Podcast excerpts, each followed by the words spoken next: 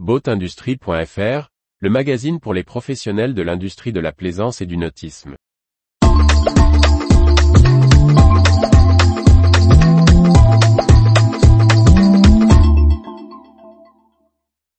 Boat to Grid, les bateaux électriques pourraient stocker l'énergie au port.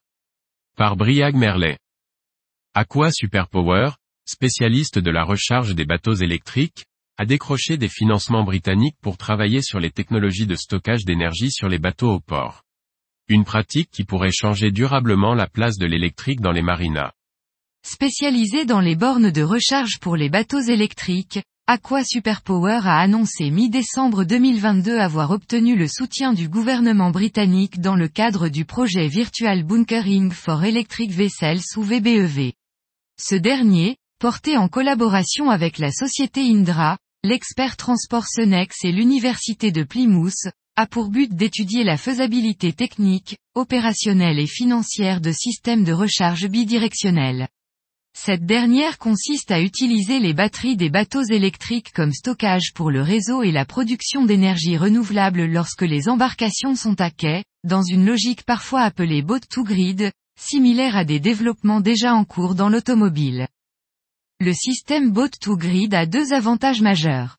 Le premier est de réduire les émissions de CO2 des marinas en leur permettant de stocker de l'énergie verte produite sur place. Les porteurs du projet estiment, rien qu'au Royaume-Uni à 4 millions de tonnes la quantité de CO2 économisée par les marinas.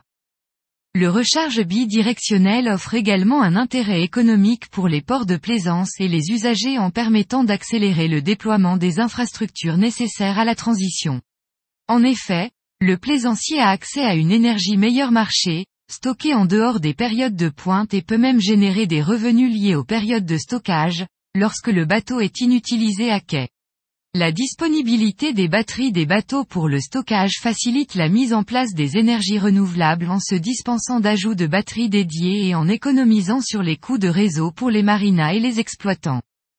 Les résultats du projet, s'ils sont positifs, pourront être un jalon important, pour permettre à Aqua Superpower et au-delà à l'ensemble du secteur de déployer plus rapidement le bateau électrique. Retrouvez toute l'actualité pour les professionnels de l'industrie de la plaisance sur le site boatindustrie.fr et n'oubliez pas de laisser 5 étoiles sur votre plateforme de podcast.